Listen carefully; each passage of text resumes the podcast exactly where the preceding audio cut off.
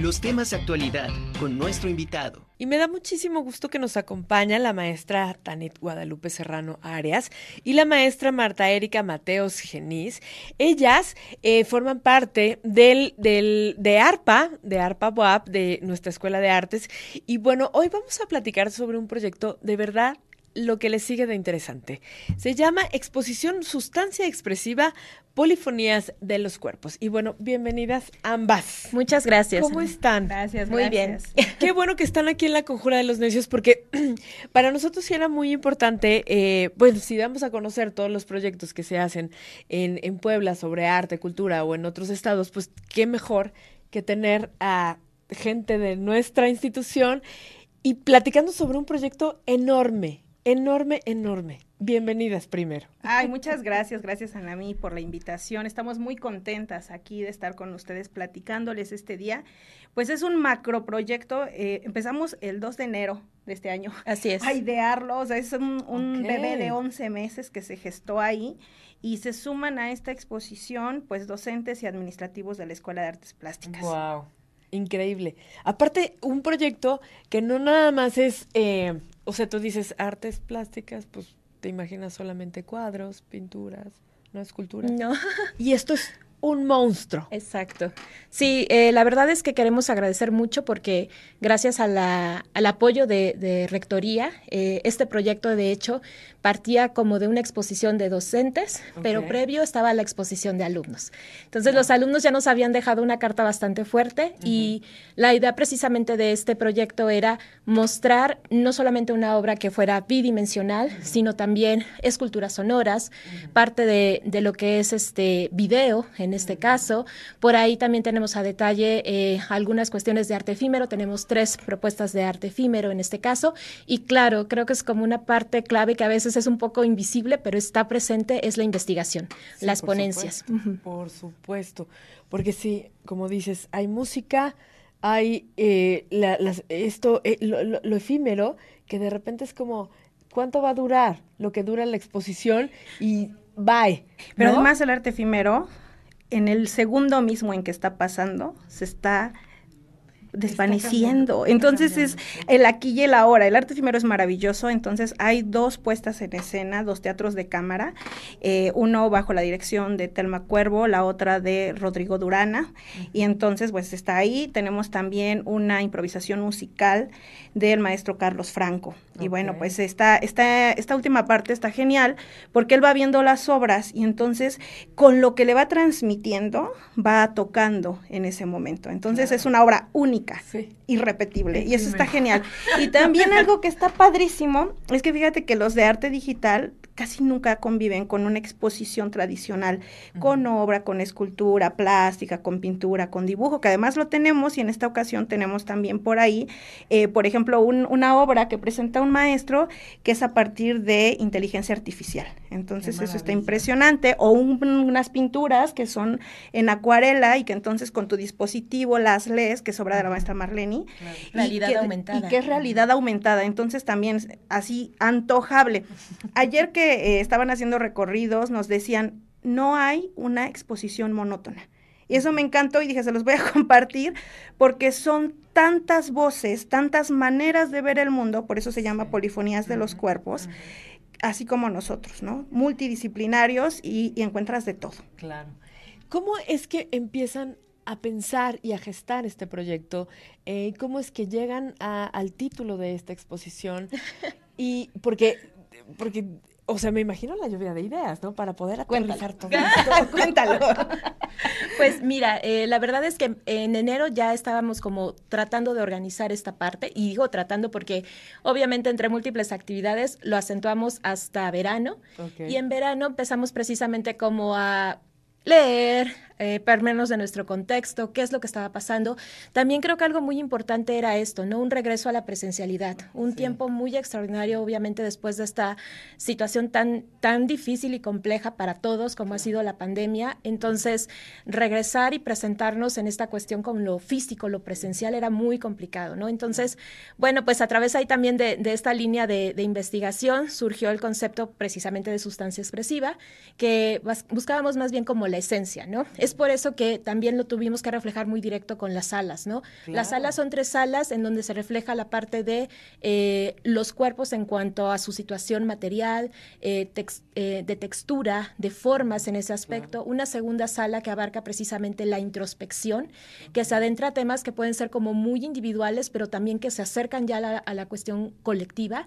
Y la tercera que tenía que ver con esta parte de la colectividad, ¿no? Todos aquellos signos, aquellos temas que son en conjunto como muy, muy en común, pero que lo ven desde un punto de vista también individual y también colectivo, ¿no? Entonces, eh, esa idea que surgió en verano y luego inicio del semestre, eh, la verdad es que la estuvimos trabajando no parábamos ahí como de hacer nuestras juntas en, ese aspecto y por eso reflejo nuestras ojeras en ese aspecto. No, porque sí es, sí es enorme este proyecto y claro. obviamente no solamente participa, o sea, está la, la, la obra o la participación de docentes y administrativos y por supuesto los alumnos, hay también todo un equipo de trabajo atrás de todo esto. Claro, increíble.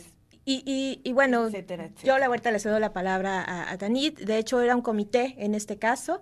Eh, ella estuvo representándonos, obviamente, siendo como esta parte líder en la organización, pero la verdad es que hubo como una situación bastante equitativa eh, siempre como en, la, el respeto mucho a los trabajos, a la conjugación de los equipos y demás. Bueno, Tanit.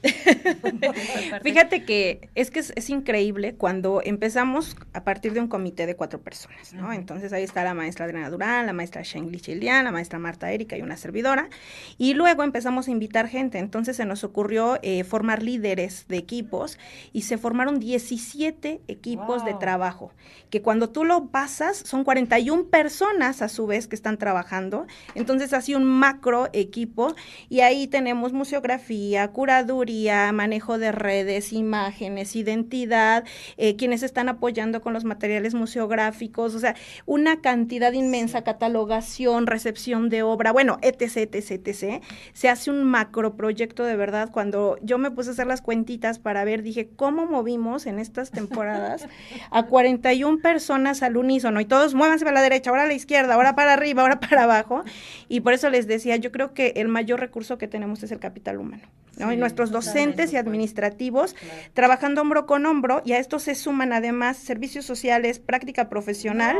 Y bueno, hacemos así un macroproyecto que lo mismo cargamos, ya tenemos ahí una especialidad en fletes, entonces ya llevamos obra, trasladamos, bajamos, subimos, de todo hacemos, les digo, este cantamos en fiestas, bailamos cha increíble, increíble. qué, qué padre proyecto, muchísimas felicidades y por supuesto a todo el equipo de, la producción.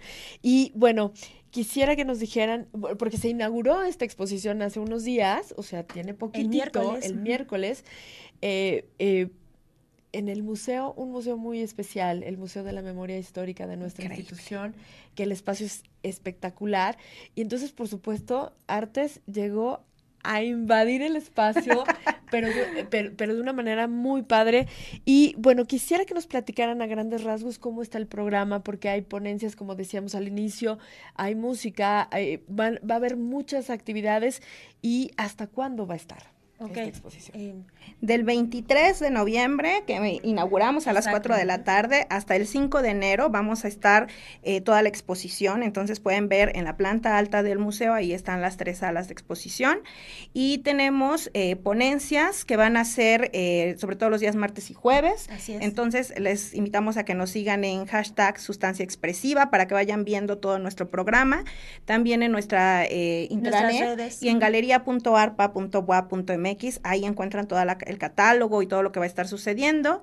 En el patio ah, central también nos pueden eh, localizar en Facebook eh, como Sustancia Expresiva. Ahí ah, ya organizamos nuestra cartelera y precisamente lo que decía la maestra Tanit, ¿no? Son 35 obras físicas, 3 de arte efímero, 7 de visionados y 20 ponencias en total, ¿no? Entonces, bueno. El día 7 de diciembre y 14 de diciembre son las obras efímeras. Perfecto. Y los visionados también, pero sigan nuestra cartelera, está increíble. Sí, para poder ir a, vivir ese, ese momento de arte. Y sabes, también en los visionados, algo que se nos estaba olvidando, es que vamos a tener la parte de las proyecciones y terminando las proyecciones, charlas con los realizadores. Eso es una maravilla. Que yo soy de la idea que, que muchas veces o tienes que estar en el lugar y escuchando al artista, eh, hablando sobre la pieza, porque empiezas a entender muchísimas cosas y ves la obra de una manera muy distinta. Y si te echas un clavado a googlearlo y a saber quién es y toda su trayectoria, o sea, yo soy de esa idea que, que disfrutas más la obra, ¿no? Pero Totalmente. qué mejor que estar ahí. Y fíjate, eh, lo que pasa es que esta parte, como decía hace rato la maestra Marta, lo vamos tejiendo desde introspecciones, desde los maestros, desde cómo piensan, sienten, están enseñando, los docentes y administrativos están en todas sus actividades y aparte esta reflexión que están transmitiendo. Entonces, claro, cuando tú platicas con ellos y te narran, sabes que esta obra la hice en este momento porque estaba pasándome esta situación, por ejemplo, hay mucha producción a partir de la pandemia. Entonces, muchos están contando, ¿no? Este encierro, cómo lo viví, qué pasó conmigo, cómo inclusive, por ejemplo, eh, me autorreconozco. Y entonces platicarlo y conocerlo es, es de verdad un tesoro que está ahí. Entonces somos, son en total 65 creaciones contando todo. Wow.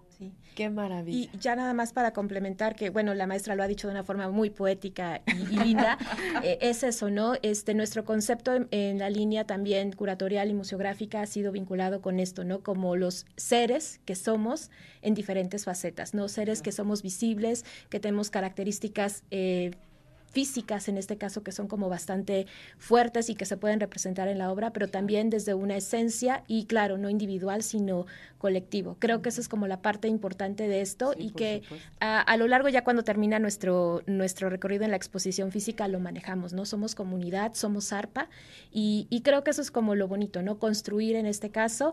Nosotras nada más como que manejamos esta parte, los unimos, pero la verdad es que eh, el sistema, o más bien nuestro nuestro grupo ha sido bastante orgánico y ha fluido. Y eso es algo que agradecemos muchísimo a toda la comunidad de ARPA. Pues felicidades porque es la primera vez que se hace esto, ¿no? Es la primera vez que se suman tantos docentes y administrativos, ¿sabes? Casi siempre los administrativos están, les digo yo, como hormiguitas atrás, trabaja y trabaja y trabaja y no se visibiliza. Y esta vez estamos ahí a la par. Inclusive en nuestro programa, un detalle, eh, es que van a haber nombres, puros nombres, no hay cargos, no hay este título ahí, no hay doctora, maestra, licenciada, todos estamos igual porque al final somos artistas. ¿no? Pues muchísimas felicidades por esta iniciativa, felicidades a todos los que forman parte de esta exposición que está espectacular, sustancia expresiva, polifonías de los cuerpos, por supuesto de nuestra queridísima ARPA. pues muchas felicidades y invitamos a toda la gente que vaya al Museo de la Memoria Histórica porque ahí van a encontrar eh, esta exposición y bueno, a, que vivan el arte efímero y todo lo que, lo que vienen trabajando. Muchísimas gracias a ambas por estar en la conjura. Nos vemos pronto. Muchas gracias. Muchas gracias. Bye.